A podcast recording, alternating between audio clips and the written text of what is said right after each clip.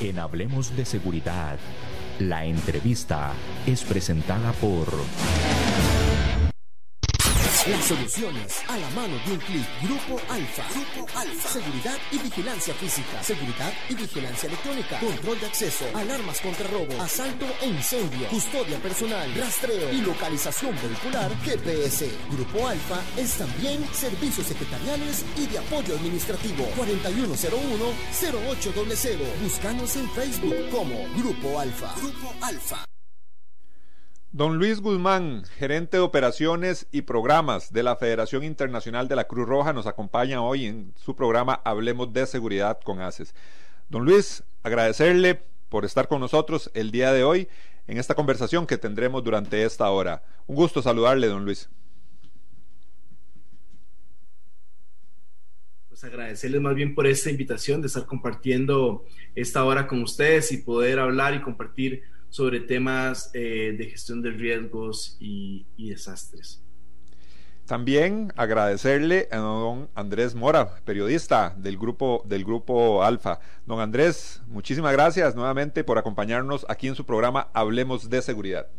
Un placer para el grupo una vez más en el programa Hablemos de Seguridad y, y importante destacar la labor que tiene Luis representándonos al país en, en todos esos temas de hoy allá en Colombia. Definitivamente, don Luis Guzmán nos acompaña por medio de nuestras plataformas, por estas plataformas digitales, nos acompaña desde Colombia. Don Luis, eh, usted trabajó como subdirector de gestión de riesgo aquí en la Cruz Roja Costarricense. Hablemos un poquito de su experiencia eh, mientras que estuvo en la Cruz Roja aquí en nuestro país. Bueno, yo empecé en la, Cruz Roja eh, desde muy, muy joven en una estructura eh, que se llama Cruz Roja Juventud, que es básicamente eh, un, espacio de la Cruz Roja en el cual eh, se trabaja con niños y, jóvenes y, ahí empecé a, aprender sobre todos los conceptos de, gestión de riesgos y manejo de emergencias. Y como fue evolucionando el tiempo, se me fueron dando diferentes oportunidades. dentro de estas, trabajar en temas de cambio climático, proyectos relacionados a gestión de riesgos comunitarios y em, en los últimos eh, cuatro años tuve ya la oportunidad eh, de eh, tener una, una, posición como subdirector nacional de gestión de, de riesgos y ahí es donde desarrollé de una forma mucho más amplia toda la temática de reducción de riesgos propiamente en Costa Rica y el manejo de, de los desastres. Don Luis, eh, vos nos comentas que muy joven entraste al tema de la Cruz Roja. Definitivamente pertenecer a la Cruz Roja como a otros cuerpos también eh, de respuesta ante emergencias como bomberos, Cruz Roja, es un trabajo de vocación, ¿verdad? No me queda ninguna duda que mucha gente lo trae desde pequeños y, me llama mucho la atención que vos nos corrobores eso, ¿verdad? Porque me parece que hay mucha gente joven, mucha gente que quiere integrar la Cruz Roja y definitivamente no es por dinero, ¿verdad? Es más que todo por vocación que desde jóvenes eh, quieren integrar la Cruz Roja. Sí, en este mundo humanitario hay diferentes organizaciones eh, que trabajan a nivel social, que trabajan en la intervención de las emergencias y los desastres, que eh, Realmente su mayor eh, población laboral, por así decirlo, es, pues, son personas voluntarias. Y de ahí es donde realmente se da eh, todo este trabajo hacia las comunidades, hacia las poblaciones, hacia las, hacia las personas más vulnerables. Eh, y de hecho se hace una invitación continua de forma general a que podamos de una u otra forma ser parte de ese tipo de, de organizaciones y dar nuestro grano de arena eh, eh, para, para, con esas comunidades vulnerables eh, en nuestro país o donde estemos. Don Andrés, en el tema periodístico, ¿verdad? Lógicamente la cobertura siempre a lo que son desastres naturales, a lo que son zonas de riesgo, es parte de, de, ese ambiente también periodístico. Entonces, contar aquí con don Luis y que nos explique un poquito más de todos estos temas de gestión de riesgo, yo creo que es muy valioso para toda la ciudadanía. Por supuesto, eh, la labor que hace don Luis desde la Federación internacional es sumamente importante porque no es solo el actuar cuando han sucedido las cosas, sino es un tema de prevención, de mantenernos seguros, que es un poco lo que nos, nos atañe, ¿verdad? No solo hablemos de seguridad, sino desde Grupo Alfa, que trabajamos en el día a día, en la prevención y, atención de, este tipo de situaciones que a veces no son, eh, obviamente son eventuales, son, son cosas que se nos van presentando día a día y yo no sé, don Luis, eh, si ya comentó, porque me disculpo ahí con unos problemas de, conexión que tuve por acá, eh, que don Luis tiene en julio, ¿verdad? Luis, en octubre pasó a vivir allá a Bogotá.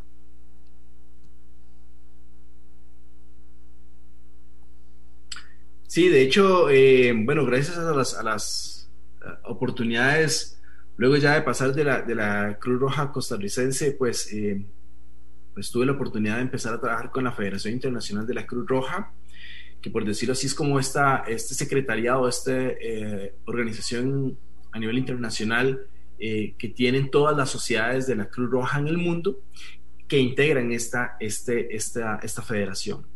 Y, bueno, se me da la oportunidad, como, repito, de, empezar a trabajar con la federación desde junio de, este año con la federación en una posición con sede en, en, Colombia, eh, propiamente para eh, trabajar en todos los temas relacionados a los programas y operaciones, principalmente a todo el tema de eh, prevención, todo el tema de mitigación de desastres, así como la respuesta a, emergencias y desastres propiamente en, Colombia. Entonces realmente para mí es un, un, privilegio estar, estar por acá. Eh, pues, representando de una otra forma también a, a, los costarricenses.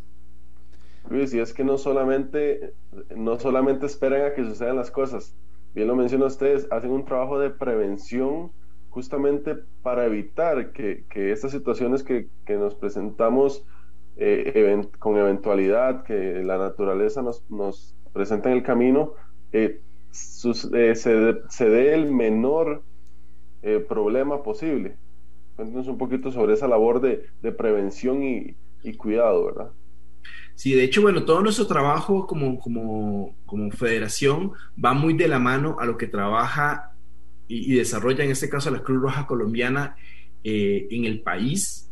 Y eh, el trabajo es realmente muy amplio. No solamente es la atención de emergencias, de hecho, en Costa Rica asociamos eh, la Cruz Roja con la ambulancia. Esa es la primera eh, eh, imagen que tenemos en, nuestra cabeza cuando decimos la Cruz Roja.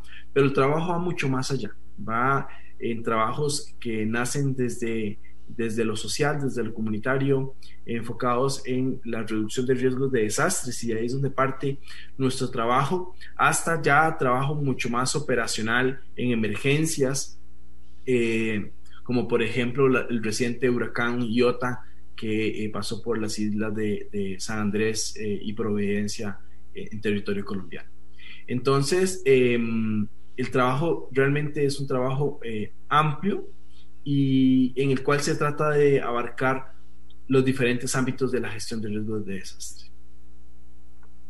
Luis, ¿y qué tan receptiva ha encontrado la gente y un poquito también ese consejo que le puede dar al ciudadano costarricense a atender esas recomendaciones que personas como ustedes que trabajan desde una federación eh, dan a la ciudadanía para evitar ese riesgo.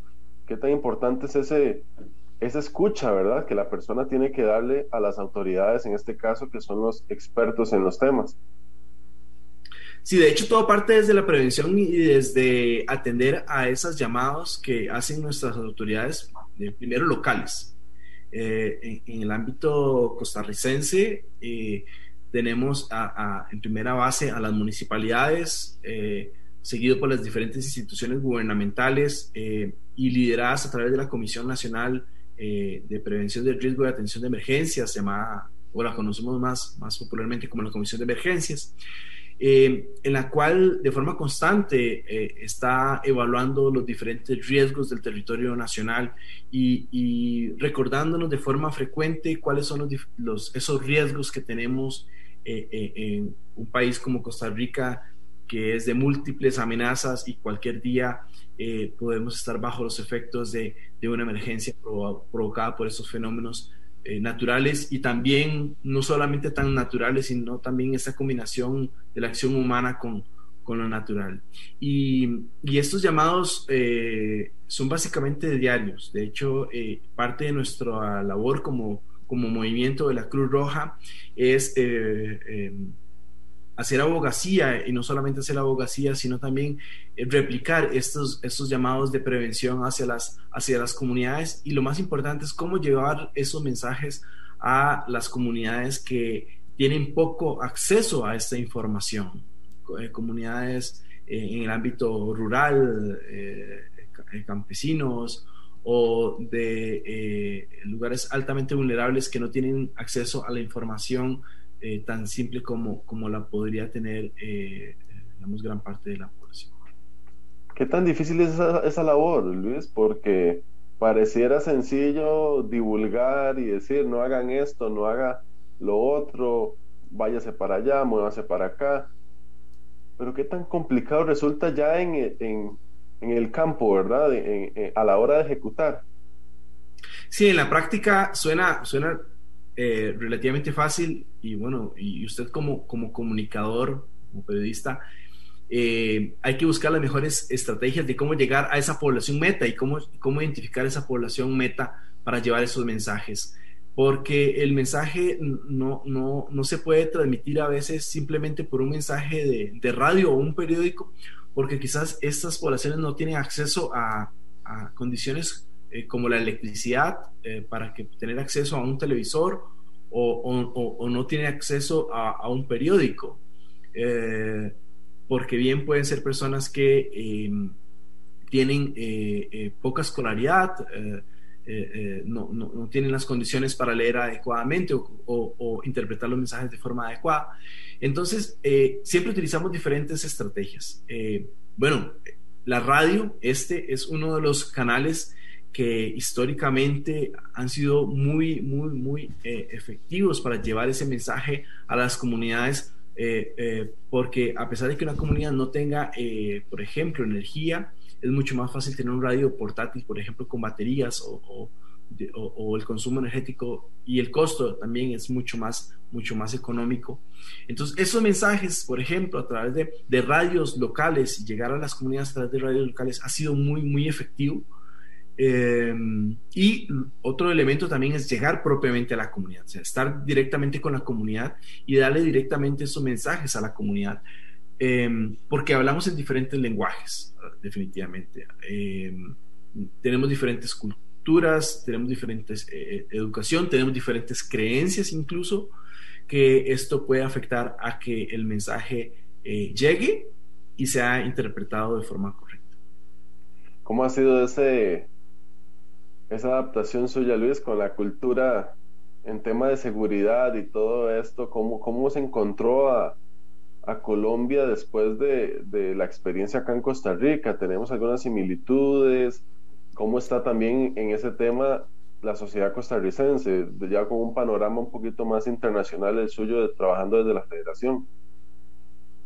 Bueno, eh, eh, eh, Colombia tiene muchas similitudes en, el tema de Costa Rica en el contexto de multiamenazas. Es un país que tiene amenazas de cualquier tipo, hidrológicos, geológicos, antrópicos o, humanos. Entonces, em, realmente el contexto de la gestión de riesgos y manejo de desastres es similar, pero por supuesto en un territorio mucho, mucho más amplio. Costa Rica es un bello país que quiero y amo, pero Costa Rica, el territorio costarricense es muy pequeño comparado a, territorios como el colombiano u otros eh, países de Latinoamérica que tienen territorios mucho más amplios y eh, el contexto del manejo de, eh, de, estas emergencias y de estos riesgos se, se, hace mucho más ah, grande. Eh, al final, pues todos los países eh, pues tienen sus, sus, características eh, y, bueno, Costa Rica pues siempre ha hecho sus, mayores esfuerzos de llevar siempre el, estandarte de, la educación, de la salud y, me parece que estos elementos han sido pilares para poder tener todo lo que tenemos hoy los costarricenses en nuestro, nuestro país. Y es que para poner un poquito en contexto, además a, a nuestros oyentes, a los que nos siguen en nuestro programa Hablemos de Seguridad, Costa Rica podría ser una provincia simplemente colombiana, ¿verdad? por territorio, por geografía, eh, es así. O sea, un, pedacito de Colombia vendría siendo apenas lo que representa Costa Rica en, territorio, Luis. Sí, correcto. Y, las, y las, los, los, tamaños de las poblaciones son, son, son muy grandes. Por ejemplo, en una ciudad como Bogotá, que es la que actualmente resido, eh, la población anda aproximadamente de 8 millones de personas cuando en Costa Rica andamos por los 5 millones aproximadamente, ¿no? De, la población de todo el país, ¿no? Entonces, em, toda la población de Costa Rica no, no, no, no, alcanzaría para llenar Bogotá, por ejemplo. Em, pero por supuesto los contextos de vulnerabilidad, los contextos de, acceso, pues eh, eh, eh, son, son, son diferenciados bajo esas esas realidades. Y, y hay países con poblaciones pues en sus capitales pues mucho más grandes, por ejemplo Lima, Brasil, que son poblaciones pues también bastante, bastante grandes. Luis, es que ante estas situaciones que usted debe enfrentar por la naturaleza de sus, de sus cargos, siempre se ha dicho que el, mejor consejo es estar prevenido para estar seguros, tener ubicadas sitios seguros en la casa. Pero cuéntenos un poquito, un llamado además no, eh, extra nunca está de más, de que realmente eso es muy importante para mantenernos seguros. La prevención es básica, pues la misma palabra lo dice, para prevenir algo más, que a veces es lo que nos cuesta como ciudadanos, ¿verdad? El típico, a mí no me va a pasar, yo no voy a sufrir eso, aquí no llegan huracanes, aquí no llegan inundaciones y esa confianza termina saliendo un poquito cara en la mayoría de, las, de los casos. Claro, eh, todo parte efectivamente de, la prevención. De hecho, hay, hay cifras que, que indican que si eh, el costo eh, que nos ahorramos entre prevenir y la respuesta a una emergencia va aproximadamente entre 3 a 5 dólares la, la, la, diferencia, ¿no? Si, si, hacemos acciones de prevención o si ya trabajamos propiamente en la respuesta a una, de una emergencia. Y, y, realmente esas acciones de prevención son las que eh, hacen la diferencia a la hora de que se presente una emergencia. Eh, y, son acciones realmente simples que podemos desarrollar desde el, lugar en el que estemos, desde nuestro centro eh, de trabajo, desde nuestro centro de estudio o nuestro hogar. Eh, y las acciones parten de identificar cuáles son los riesgos de nuestro entorno en el que estamos. Hacer una mirada eh, en, nuestro, en nuestro ambiente y poder identificar qué riesgos tenemos acá, tanto desde el ámbito natural como desde el ámbito humano, antrópico. y ahí podemos identificar, por ejemplo, si estamos en una zona eh, que, está propensa a deslizamientos. Bueno, todo Costa Rica es altamente sísmico, así que no hay un lugar de Costa Rica que podamos decir que no tenemos un riesgo ante, ante eventos sísmicos. Pero también podemos estar bajo un contexto de amenaza volcánica o por inundación. Y por lo general ya sabemos eso, ¿no? Ya, ya, sabemos que donde vivimos siempre se inunda, ya sabemos que donde vivimos siempre pueden haber deslizamientos y eso es interesante cuando, por ejemplo, eh, en un noticiero entrevistan a una familia que lamentablemente sufrió, por ejemplo, una inundación y, la, respuesta genérica, eh, valga la redundancia, por lo general es, es que el río acá siempre se sale, ¿no? Eh, acá siempre se ha inundado, ¿no? Entonces ya, ya ese contexto em, de identificación de riesgos lo, sabemos, no tenemos que ser expertos geólogos o meteorólogos o mm, vulcanólogos para hacer una identificación de un contexto de, riesgos porque ya conocemos incluso hasta históricamente que nos han contado nuestros padres, nuestros abuelos, cuál ha sido esa, esas, esas amenazas. Y a partir de ahí, entonces empezamos a, a identificar con nuestro equipo de trabajo o con nuestros compañeros de, estudio o con nuestras familias, cómo poder reducir esos riesgos. ¿Qué acciones podemos hacer pequeñas donde estemos para reducir esos riesgos?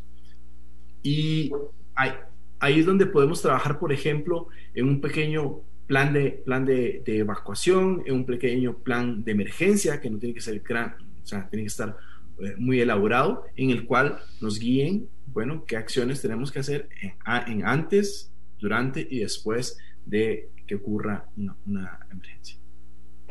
Entonces, ¿por qué le costará tanto a la gente o incluso nos costará, me incluyo a veces, eh, tomar esas medidas que, como bien usted lo indica, a veces son básicas, menores y que no, no nos van a costar absolutamente mayor cosa y, que vale mucho la pena porque sí nos va a evitar mayor cosa. Sí, eso tiene que ver mucho con varios elementos. Uno es la percepción al riesgo, la percepción al riesgo en el que estamos. Uh, y esto tiene que ver también con nuestra educación y nuestra cultura. Eh, podemos saber que vivimos, por ejemplo, a la par de, un volcán, que es un volcán activo y que podemos estar afectados por, por ejemplo, por cenizas volcánicas o una erupción de este volcán. Pero la percepción que tiene usted ante ese riesgo a una persona que vive en el volcán puede ser diferente, porque ellos lo ven eh, como el volcán que siempre está ahí, eh, por la actividad que ellos también des desarrollan.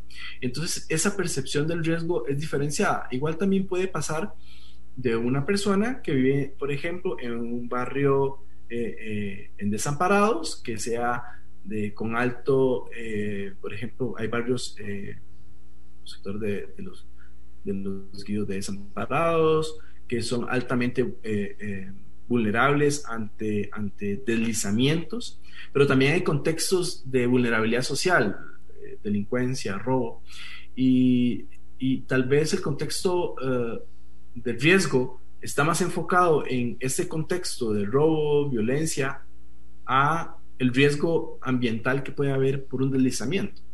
Entonces ahí los contextos cambian. Y también hay algo muy curioso que, que, nos hemos dado cuenta también, y es algo que, que nos pasa en nuestro día a día. Eh, eh, no sé cuántas veces se te ha quemado un bombillo, sabes que el bombillo se quemó, o sea que está malo, pasan días el bombillo está malo y no, lo, no se cambia, ¿no? Y ese bombillo puede significar eh, un riesgo de que me pueda tropezar y que me pueda caer, incluso hasta un riesgo de seguridad si es un, un, bombillo que está en, las afueras de mi casa, en el cual me puede dar más protección y, a veces no lo cambiamos hasta que alguien nos diga, oye, ¿no te fijas que tienes un bombillo, un bombillo quemado, ¿no? en ese momento es que uno dice, ay, sí es cierto, tiene que cambiar el bombillo, ¿no? Pero lleva un mes de, de, no cambiar el bombillo, y eso pasa en todas nuestras casas. Y es, y es por eso mismo, ¿no? Eh, por esa percepción que vamos teniendo, por, es, por eso irnos acostumbrando y adaptando poco a poco hasta esos riesgos y aceptar el riesgo y en algún momento decimos, ya, el bombillo no va a pasar nada con que el bombillo no se cambie, ¿no? Pero ese bombillo puede hacer una diferencia eh, eh, eh, ante, ante un riesgo bien de seguridad o un riesgo bien en nuestra salud ante, por ejemplo, ante una lesión. Pero qué difícil, Luis, cambiar ese chip, como decimos comúnmente, cuando uno está habituado a algo o se convence uno uno mismo, entre uno autoconvencimiento de que no me va a pasar nada, de que ese bombillo no lo necesito, de que ese volcán no me va a pasar nada, ya llevo años sin, sin hacerme nada. Qué difícil debe ser desde el área de ustedes de prevención de riesgos y de mantener segura a las poblaciones, convencer y, que, que se cambie ese chip. Sí, Sí, y más cuando e, este cambio de chip no solamente es un tema de querer, sino también hay elementos eh, socioeconómicos de por medio, ¿verdad? Por ejemplo, si somos un agricultor, eh, un campesino que vivimos a las faldas de ese volcán, probablemente no va a ser para nosotros tan fácil eh, cambiar, por ejemplo, nuestro sistema de cultivo o nuestro ganado de la zona, porque eso requiere una inversión. Eh, y también probablemente eh, va a generar un impacto de, pérdidas económicas en nuestro sistema productivo. Eh, pero ahí es donde ya se ocupa hacer un, balance, ¿no? Y, y, realmente poner ¿qué pesa más? ¿Es el riesgo o esas acciones que vamos a hacer? Eh, y, es parte de abrir los ojos y decir, bueno, si estoy bajo un contexto de, una amenaza, he identificado qué amenaza es la que tengo, y estas acciones son las que yo tengo el alcance para, para hacer. Porque como lo dije al principio, son pequeñas acciones y a veces esas acciones no ocupan o no requieren grandes, grandes eh, inversiones. Por supuesto, habrá otras que sí requerirán inversiones, eh, por ejemplo, para construcción de, muros o protección de nuestro ganado o protección de nuestra agricultura o em, mover nuestra, em, nuestra vivienda de una zona de riesgo como lo puede ser estar en una llanura de inundación de un río, em, que, que, bueno, que esto sí ya requiere eh, una decisión, digamos, eh, diferente. Pero las pequeñas acciones por lo general son las que tenemos al alcance cada uno de nosotros desde, eh, desde nuestra vida cotidiana. Como les digo, desde identificar esos riesgos, desde hacer un pequeño plan de evacuación, incluso de ponernos de acuerdo en nuestra familia de que si pasa una emergencia, ¿qué vamos a hacer? ¿Dónde nos vamos a ver? ¿Cómo nos vamos a comunicar? ¿Dónde vamos a salir? Eh, tenemos un pequeño botiquín o una pequeña maleta donde estén nuestras cosas básicas en caso de que si tenemos que salir de una emergencia, en esa mochila esté eh, nuestro alimento, agua, documentos personales, medicamentos por al menos 72 horas. Son acciones muy puntuales que podemos hacer eh, en, nuestra vida, en nuestra vida cotidiana para estar mucho más preparado para una emergencia es que Luis, con esta situación que, comentábamos, también está, me recordé el típico que se llevó, el terremoto destruyó todo el pueblo y, que, y, la gente no quiere salir. O se deslizó, hay un talud y la casa está guindando y la gente dice que no quiere salir de su casa. Así de fuerte es el, el arraigo, ¿verdad? De las personas a veces con, con su pueblo, con sus cosas materiales, con todo eso les toca, les toca luchar, ¿verdad? Para, para poder mantener estas situaciones en, en el, sin un riesgo o con una seguridad bastante alta. Sí, hay medidas ya, eh, ya un poco más donde se ocupa otro tipo de intervenciones, como tú lo comentas, donde las personas no quieren salir de un, de un lugar de riesgo ante un eminente riesgo eh, por ejemplo, ha pasado situaciones en nuestros volcanes, principalmente, por ejemplo, en el, en el volcán Turrialba, donde eh, nuestras mismas autoridades policiales eh, han tenido que acordonar el, acceso a, puntos ¿no? del volcán durante actividades para que la población no, no, no, no ingrese a ciertos lugares. Pasa también, ah, está pasando actualmente con nuestros volcanes, incluso zonas del volcán eh, pasaba también con el volcán Turrialba, de, de, personas incluso que, no que ingresaban a zonas no autorizadas al volcán y, al, a este parque nacional, eh, corriendo un riesgo eh, innecesario, ¿no? teniendo las medidas adoptadas por, por, por el SINAC y la Comisión Nacional de Emergencias y otras autoridades para proteger a la misma población de no, de no exponerse ante, ante riesgos innecesarios. Eh, entonces ya ahí efectivamente se, requieren eh, otro tipo de, medidas especiales que, están eh, facultadas, en este caso por, ley en Costa Rica, donde ya le dan este, este, este potestad, en este caso, al Ministerio de Seguridad Pública y a sus diferentes entidades para actuar de una forma distinta, que nunca se quiere llegar a esto, ¿no? O sea, no, nunca si quisiéramos em, tener que tomar acciones para que la fuerza pública vele por la seguridad de la, de la población, por ejemplo, ante una erupción volcánica. Eh, pero en algunas medidas hay que, eh, se tienen que tomar este tipo de decisiones y ahí corre ya por las autoridades del país la toma de decisiones y de la comisión, en este caso municipal de emergencia, de tomar ese tipo de acciones. Estamos conversando con don Luis Guzmán.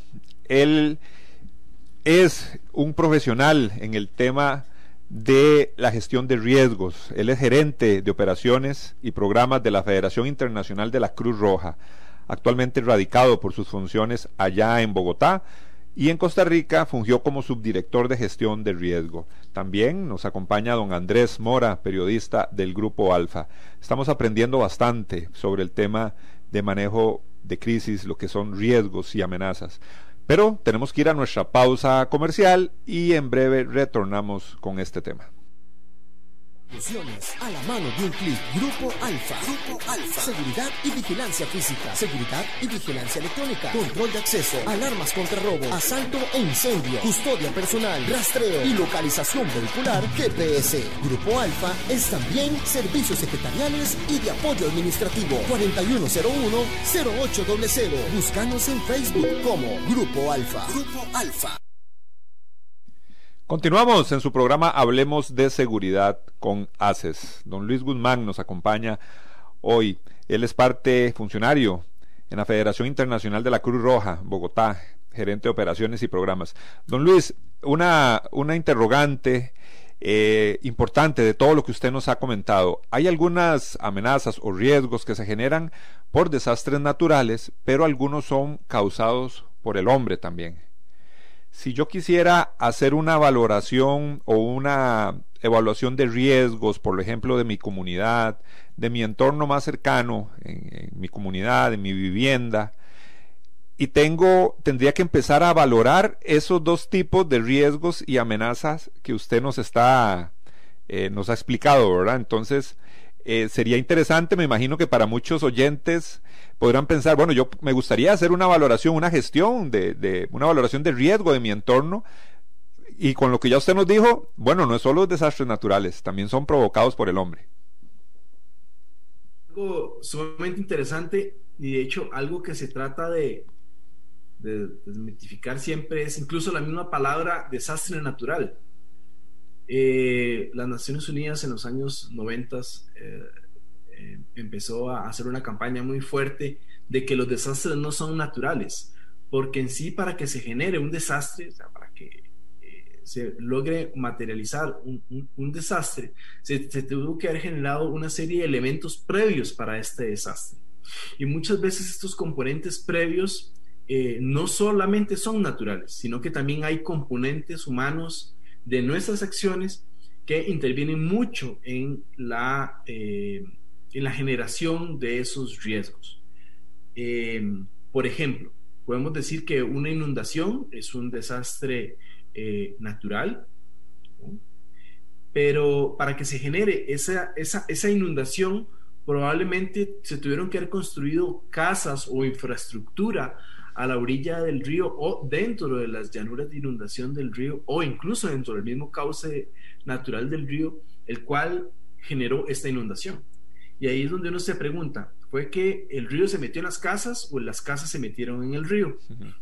Y esto se eh, eh, evidencia en muchísimos más contextos donde eh, las amenazas son de, de origen eh, natural. Entonces, eh, aunque tengamos una, una amenaza que sea natural, el desastre como tal, no solamente podemos decir que es un desastre natural, hay un montón de elementos que nosotros hemos aportado para que ese, ese, ese desastre eh, se, se, genere.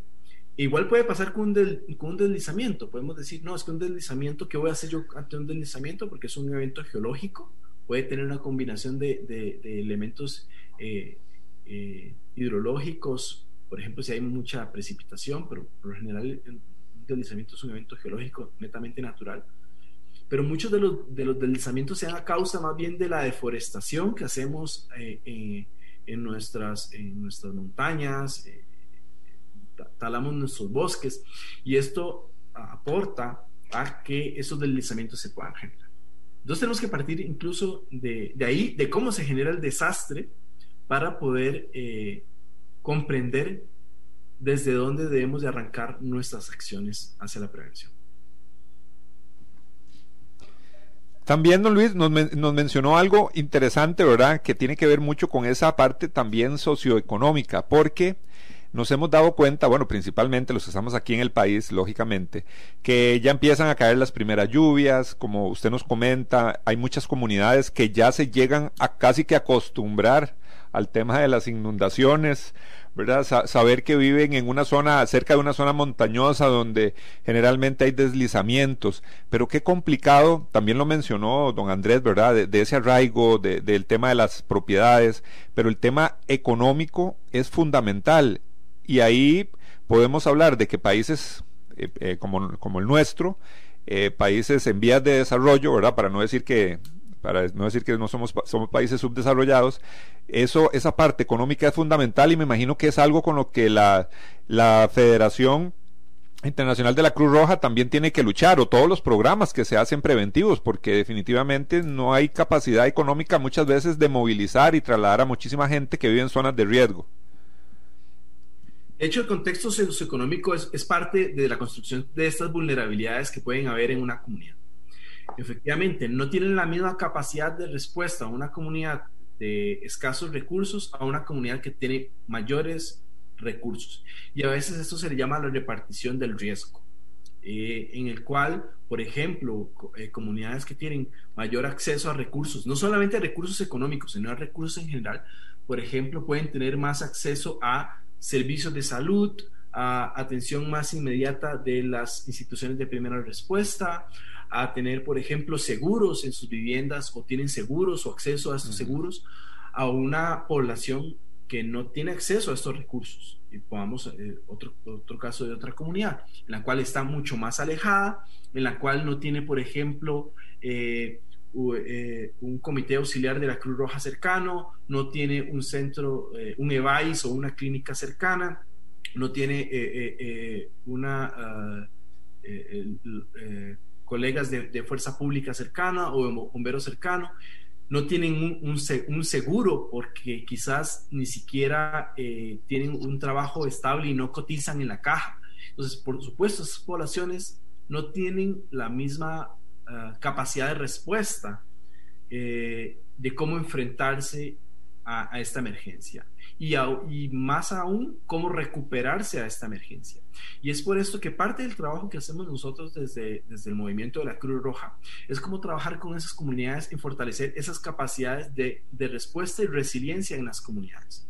Cómo las comunidades, a través de sus mismas capacidades que tienen ahí, fortalecer esas capacidades y eh, proyectarlas para que puedan dar una mejor respuesta ante una emergencia. Entonces, igual, hablamos bajo la misma premisa de la misma comunidad, la cual tiene los mismos problemas eh, con limitaciones de acceso a recursos, eh, altamente vulnerable, pero se identifican junto con la comunidad cuáles son sus capacidades, cómo podemos potenciar esas capacidades y cómo podemos articular con las diferentes instituciones que si bien no están tan cerca por temas, eh, por ejemplo, geográficos, uh, sí pueden dar alguna otra asistencia en otros momentos a esas comunidades para que las comunidades por sí solo puedan dar una respuesta a un momento de emergencia. Porque a la hora de la hora de una gran emergencia, las capacidades de esas instituciones de primera respuesta, como puede ser Cruz Roja, bomberos, eh, Fuerza Pública, eh, en caso de Costa Rica, Comisión Nacional de Emergencias, entre otros, va a estar muy limitada o puede estar muy limitada a las necesidades de toda una eh, población ante una emergencia. Entonces es importante que esas comunidades puedan identificar esos elementos para aumentar su, resiliencia y responder de forma autónoma a las emergencias.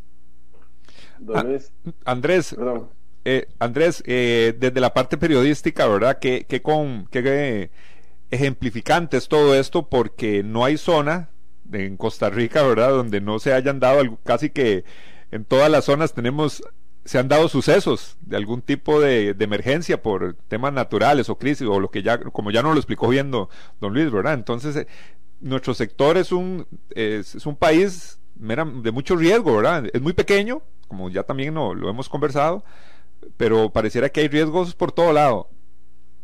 Hay por todo lado totalmente, como nos, nos lo explicaba don Luis, nuestro experto de hoy, y además eso nos reta, creo, aún más como población a, tratar de mantenernos lo más seguros posibles, porque no sabemos en qué momento puede caer una, un aguacero muy fuerte, un eh, temblor.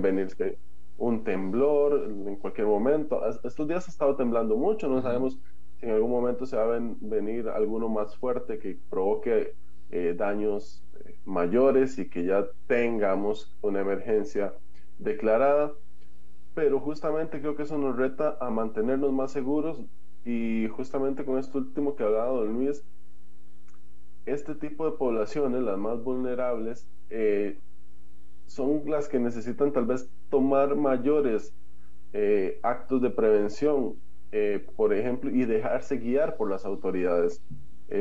Autoridades, me refiero incluso a un oficial de seguridad que le va a guiar en, en una situación de emergencia en algún en el sitio donde se encuentre, sea un área comercial, sea un área habitacional, ellos van a guiarlos a donde están las zonas seguras, pero hay que prestar oídos atentos.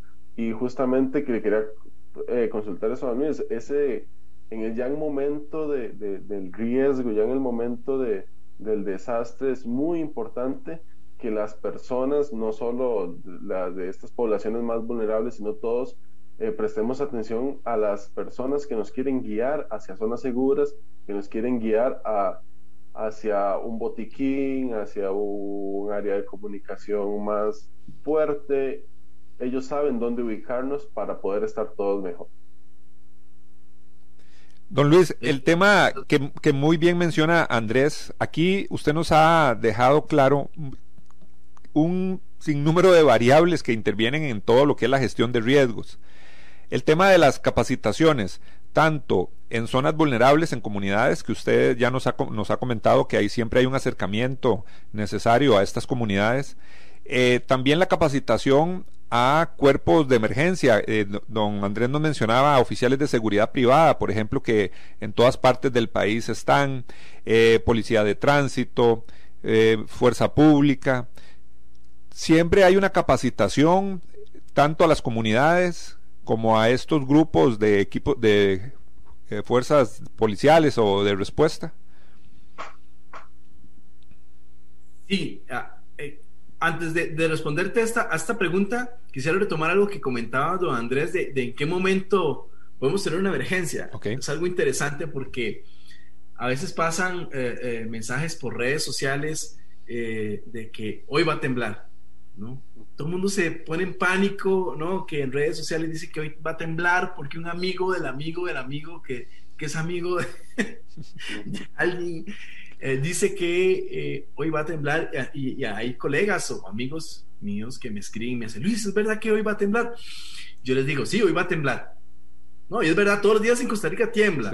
No hay un solo día en Costa Rica que no haya un sismo registrado. Eh, así que y me preguntan, pero Luis, ¿de verdad? Sí, sí, sí, hoy va a temblar.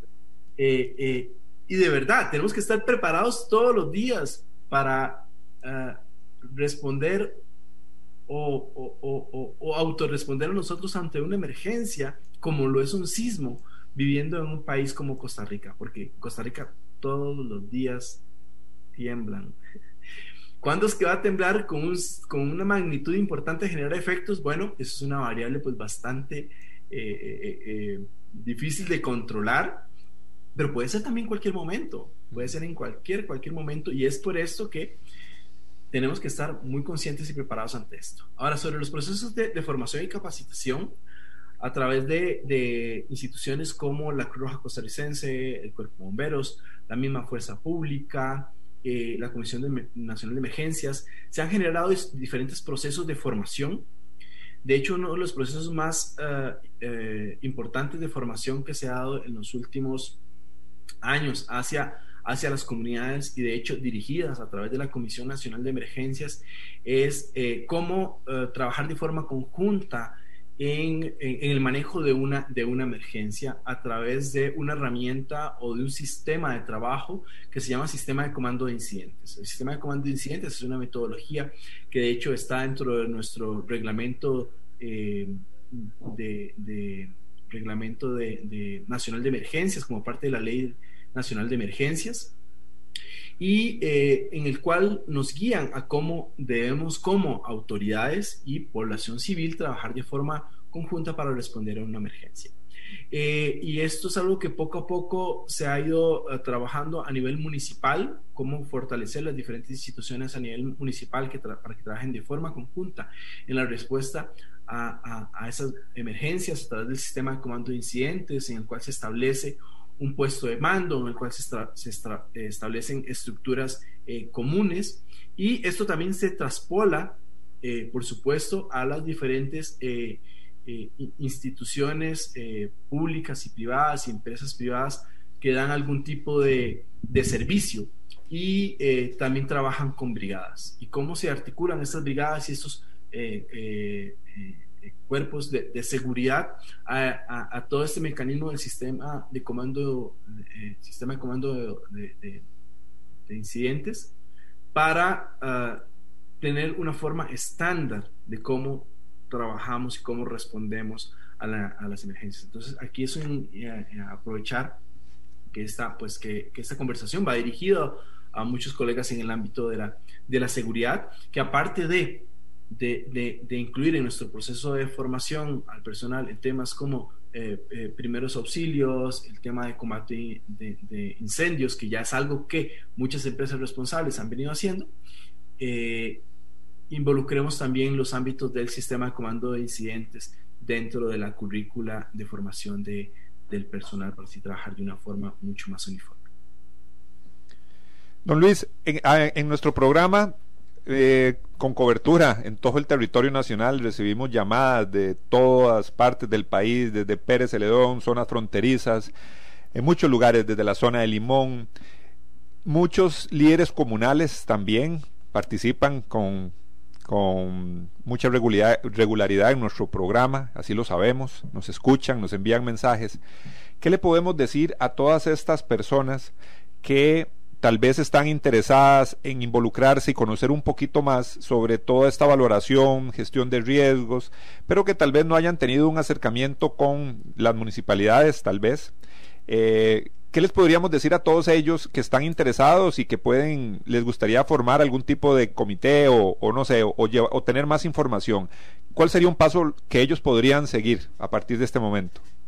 Bueno, especialmente para los líderes comunitarios, son fundamentales en los procesos eh, sociales y en especial para la gestión de riesgos y el manejo de la emergencia, porque son los que eh, dirigen a la comunidad, son los que conocen a la comunidad, son los que tienen identificado cuáles son las personas que tienen habilidades eh, importantes en esas, en esas comunidades. Y es importante que identifiquen que dentro de la ley, dentro de la ley de emergencias de nuestro país, hay diferentes escalas eh, para la organización para la respuesta a emergencias. Si bien tenemos a la Comisión Nacional de Emergencia como ese gran sombrilla que eh, incluye a todas las instituciones de, primera respuesta y también a instituciones del Estado e incluso eh, instituciones privadas incluidas dentro de la Comisión de Emergencia. Hay también eh, ámbitos o estructuras hacia incluso hasta, hasta, hasta la parte comunal. Tenemos entonces la Comisión Nacional de Emergencia, como esta gran sombrilla. Tenemos comités regionales de, emergencia que están conformados por estas mismas instituciones. Tenemos los comités municipales de emergencia que están conformados por las mismas instituciones, incluso empresas privadas, pero ya en un ámbito nacional, pero en un ámbito municipal. Y por último, tenemos los comités comunales de emergencia. Los comités comunales de emergencia según lo que estipula la ley, son esos comités que están conformados por la comunidad y que son los principales responsables de estos elementos de respuesta y gestión de emergencia dentro de su ámbito territorial. Y ahí es donde los comités municipales de emergencia, que son liderados por los alcaldes, han hecho mucho esfuerzo en promover esos comités comunales de emergencia. La Comisión Nacional de Emergencia también ha hecho un gran esfuerzo para ir identificando y fortaleciendo poco a poco esos comités comunales de emergencia, pero aquí lo más importante es el interés de la comunidad, el interés y el involucramiento de estos líderes comunitarios dentro de estos procesos. Y acá lo que yo recomendaría, luego que hayan identificado este, este, este, este espacio que está abierto para todas las eh, comunidades, es que se acerquen en este caso a su, a su comité municipal de emergencia, que por lo general eh, tienen reuniones eh, mensuales de forma periódica y que son, como lo repito, lideradas por, los, por las alcaldías em, y, y, empezar a involucrarse en este proceso. Eh, a través de, de, estas estructuras es que instituciones como la Cruz Roja, bomberos, entre otros, eh, pueden ofrecer capacitación a estas estructuras comunitarias para eh, trabajar dentro de su eh, misma ámbito, ámbito local. Andrés, eh, Andrés Mora, periodista del Grupo Alfa. Andrés, nos vamos despidiendo. Yo creo que don Luis nos ha explicado muchísimas cosas, un tema de sumo interés, conociendo el lugar donde vivimos, nuestra zona, nuestra comunidad, nuestro país, donde constantemente vemos algún tipo de riesgos y amenazas de todo tipo naturales y también generadas por el hombre. Andrés, gracias por haber estado en el programa, como siempre. Gracias, Juan a usted, a don Luis por la participación. De verdad, para Grupo Alfa es un placer tener a don Luis como invitado en este programa y, y yo sé que el conocimiento de Luis en, temas de seguridad, prevención de riesgos y todo nos da para no sé cuántos programas más. Así que ojalá que sea eh, el primero, pero no el último, para que nos acompañe y desarrollar otros temas en futuras ediciones de nuestro programa. Y muchas gracias a todos los que nos han escuchado y los que nos siguen en nuestro programa Hablemos de Seguridad. Don Luis, muchísimas gracias. Desearle también lo mejor de la suerte, muchos éxitos en su función allá en Bogotá. Eh, como miembro de la Federación Internacional de la Cruz Roja y gracias por esa representación que usted hace en nuestro país. No, para mí realmente es, es, es, es, un, es un placer estar compartiendo con ustedes este espacio, agradecerles por, por la invitación eh, y bueno, un llamado eh, nuevamente a, a, todos los, todos los radioescuchas de empezar con pequeñas acciones desde nuestras casas, desde nuestros centros de trabajo, desde nuestros centros de estudio y esas pequeñas acciones son las que van a hacer la diferencia para responder ante una emergencia o un desastre. Muchísimas gracias. Con ese excelente mensaje nos despedimos el día de hoy. Gracias por su sintonía y recuerde que los esperamos el día de mañana en su programa Hablemos de Seguridad con ACES. Asociación Costarricense de Empresas de Seguridad y Afines presentó Hablemos de Seguridad. Hablemos de Seguridad. Hablemos de Seguridad Conaces.